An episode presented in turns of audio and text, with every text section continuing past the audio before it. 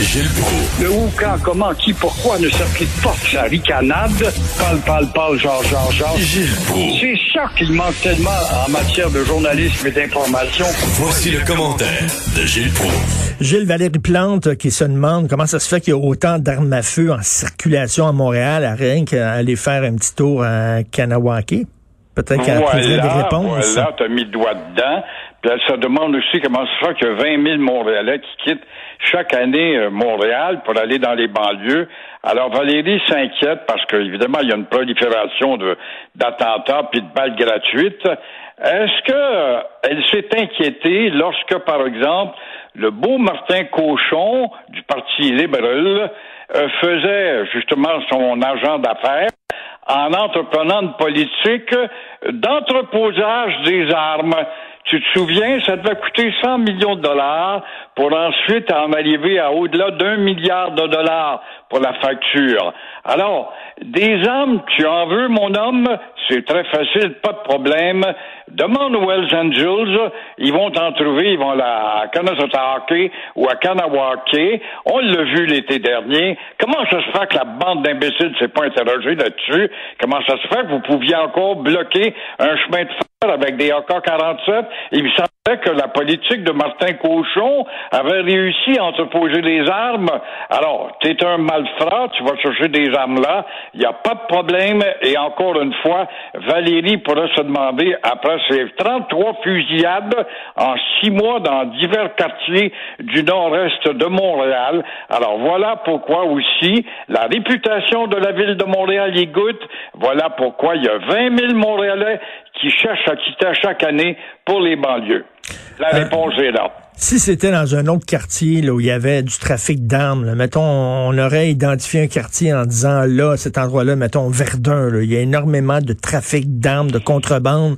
Je pense que les policiers niaiseraient pas, puis ils feraient des descentes. Mais là, c'est dans des réserves amérindiennes. Ouh, là, on y va pas, là, ça va devenir politique c'est des vaches sacrées. On a peur qu'ils nous beurrent aux Nations Unies. Toutes sortes de maudites folies abracadabrantes qui ne tiennent pas parce qu'ils n'ont pas de courage. Le go qui a crié haut et fort, je demande à Ottawa de me donner la permission d'envoyer la SQ chercher les AK-47 quand on a bloqué le chemin de fer l'été dernier. Euh, ça n'a pas été plus loin que ça. Un coup de fil, tu touches pas aux vaches sacrées les vaches sacrées peuvent nous beurrer aux Nations Unies. C'est ça, cette maudite peur de lâcheté indescriptible que celle des politiciens face aux vaches sacrées, pas capables de faire la nuance entre des bandits et des Autochtones avec leur culture ancestrale. Qu'est-ce qu'on devrait faire dans ces quartiers-là où il y a beaucoup de fusillades, où il y a beaucoup de gangs de rue, que ce soit Saint-Léonard, Montréal-Nord, que ce soit euh, Rivière-des-Prairies, Pointe-aux-Trembles? Est-ce que ça prend davantage, selon vous, de policiers euh, communautaires ou ça prend des Robocop? et Robocop, on en a parlé hier, mais ça prendrait effectivement une augmentation du patrouillage et en même temps des services d'enquête, des policiers qui se déguisent en voyous, qui pénètrent dans les gangs, voient ça, à quel endroit, dans quel hangar tu caches tes armes, mon petit bonhomme, tu as 16 ans, 17 ans, et faire à mettre le filet sur la tête de ces gens-là, les envoyer en tôle. Ça serait facile, mais il suffit d'avoir la patience et peut-être l'argent et encore une fois, surtout la détermination. la petite fille, 15 ans, là, algérienne, elle s'est fait tirer euh, des balles dans la tête. Ses parents se sont dit, on va aller, tiens, on vient d'Algérie, c'est difficile là-bas. Euh, il y a eu, à un moment donné, des tensions avec les islamistes. C'est un pays violent, c'est pas évident. On va quitter l'Algérie, on va aller dans un pays paisible. Tiens, le Canada. Tout le monde dit que c'est hyper paisible. On va pouvoir recommencer notre vie. C'est le paradis. Paf, leur fille s'est fait tirer dans la tête. C'est inimaginable, un pays qui a une réputation tellement tendre que le Canada, et de voir quand tu rêves dans une ambassade à Alger, puis tu fais la ligne pour demander d'aller immigrer au Canada, pays de grands espaces d'eau pure, puis de tranquillité, puis de gens bien, et qu'il y a autant d'agitation que ça, parce qu'il y a aussi les libertés, le libertinage, le manque d'autorité et aussi le manque de discipline venant de l'autorité d'en haut avec des règles sévères. Une démocratie, ça peut être un peu dirigiste si on veut. Une démocratie, ça peut avoir droit à sa sévérité quand tu violes les lois. Mais euh, c'est des mots qu'on ne doit pas utiliser. Vous dites que le Canada est un pays de gens bien. Bien, pour diriger ces gens bien, on a un jambon. Justin Trudeau, euh, le jambon en chef, peut-être un des pires euh, premiers ministres fédéraux qu'on a eu. Joseph Facal aujourd'hui se demande comment ça se fait avec tous les ratés de l'administration Trudeau, comment ça se fait qu'il y a encore des gens qui voteraient pour lui aujourd'hui? Oui, un jambon fumé, t'as bien dit. Et d'autant plus que, oui, Facal fait une énumération de toutes les gaffes, les pleurs de bananes sur euh, lesquelles Trudeau a pilé, puis pour euh, tomber sur le derrière, se relever, et les folies, on, recule dans le temps, ça fait pas quand même longtemps, on vient qu'on n'en se souvient plus euh, des gaffes monumentales, de l'argent gaspillé dans des gaffes, et on peut l'appeler Trudeau Lagaffe, il y a eu Gaston Lagaffe.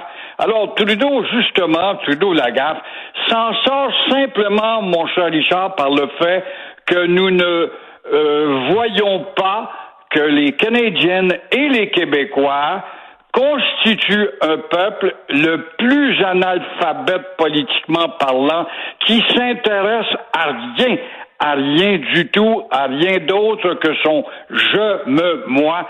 Et voilà la réponse au mystère du sondage qui met encore Trudeau la gaffe au sommet des palmarès de popularité.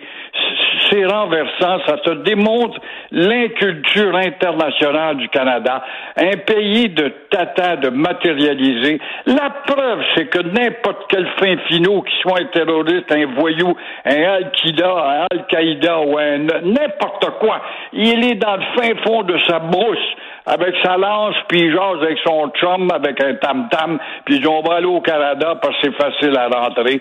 La réputation en est rendue là. mais, mais, Justin Trudeau, vous le savez, on, est, on vit à une époque de petits lapins, euh, tout le monde qui est choqué, tout le monde qui est indigné, euh, tout le, euh, il, il, va, il fit avec l'époque, là. Il est dans l'émotion, il est tout gentil, il a toujours la larme à l'œil, il est fin, il a la c'est un petit lapin lui-même, Fait que les jeunes le regardent et disent, oh, il est comme nous, là. oui, il est. Il est à l'heure du peace and love. Et puis, dans les vapeurs bleues, on a légalisé vapeur bleue pour faire du Canada un beau paradis artificiel. Et moi, je suis votre grand sorcier dans ce paradis.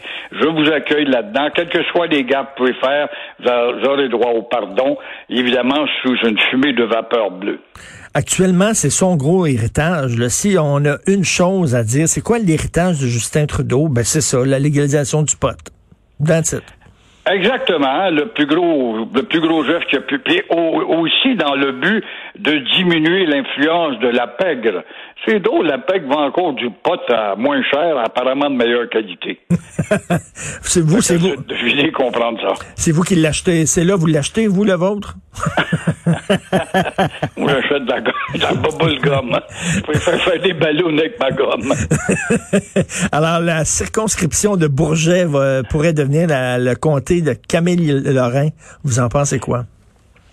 Ben, je pense que c'est une bonne idée. C'est là. J'aimerais ça y donner un autre comté, euh, notamment nous débarrasser d'un comté colonial ou anglais.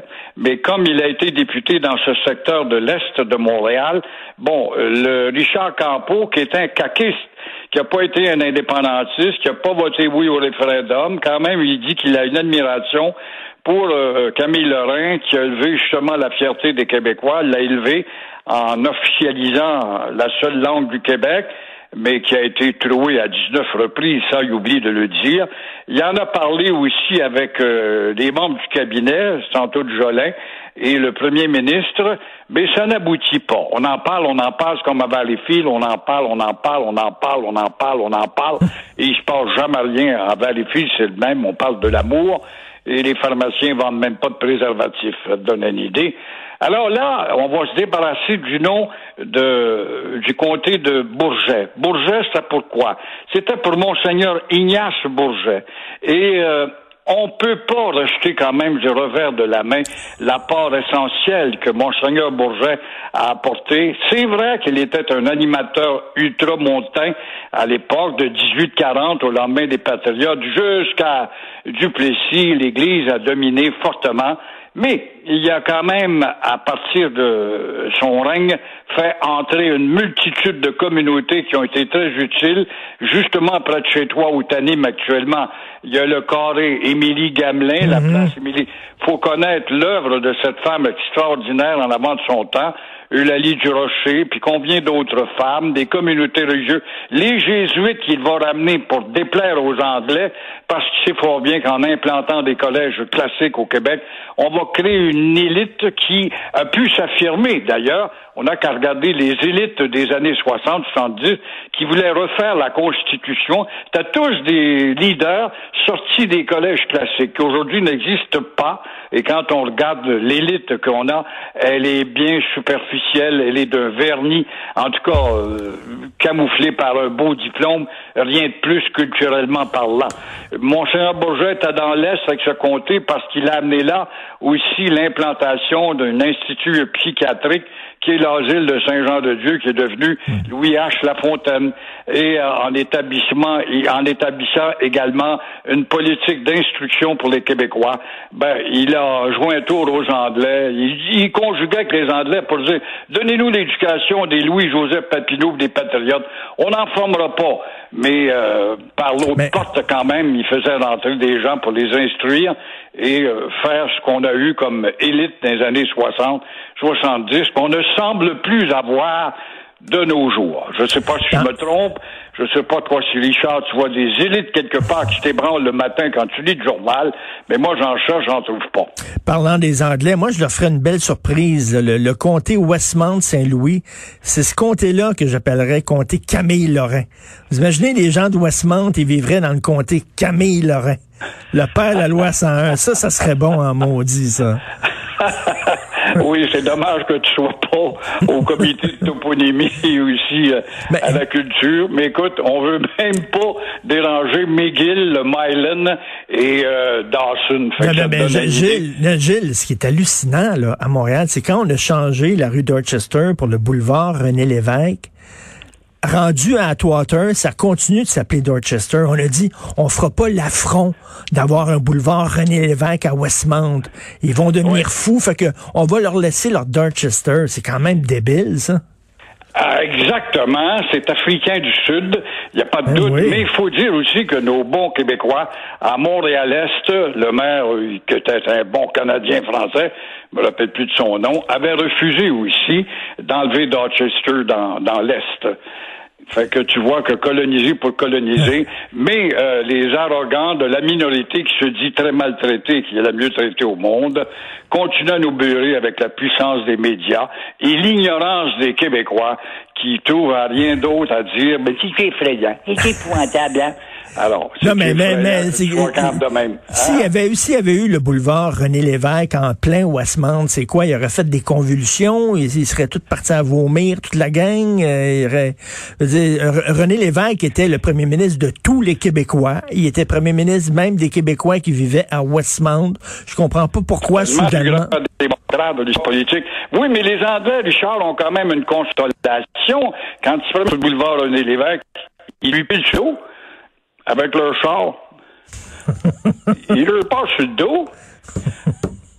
En tout cas, c'est la consolation. C'est bizarre qu'on a dit, là, ça va s'arrêter à Atwater, René Lévesque, puis après ça, ça va devenir le bon vieux Dorchester.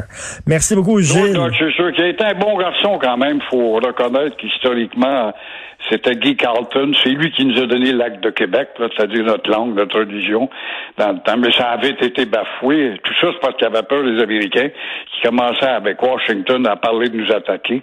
Alors, prenant peur, il y avait plus beaucoup de soldats avec des habits rouges euh, en Nouvelle-France ou en, en, au Québec. Alors, il, y avait, il nous avait donné ça, l'acte de Québec Dorchester. Merci beaucoup, Gilles. On se reparle demain. Bonne journée. À demain. Au revoir.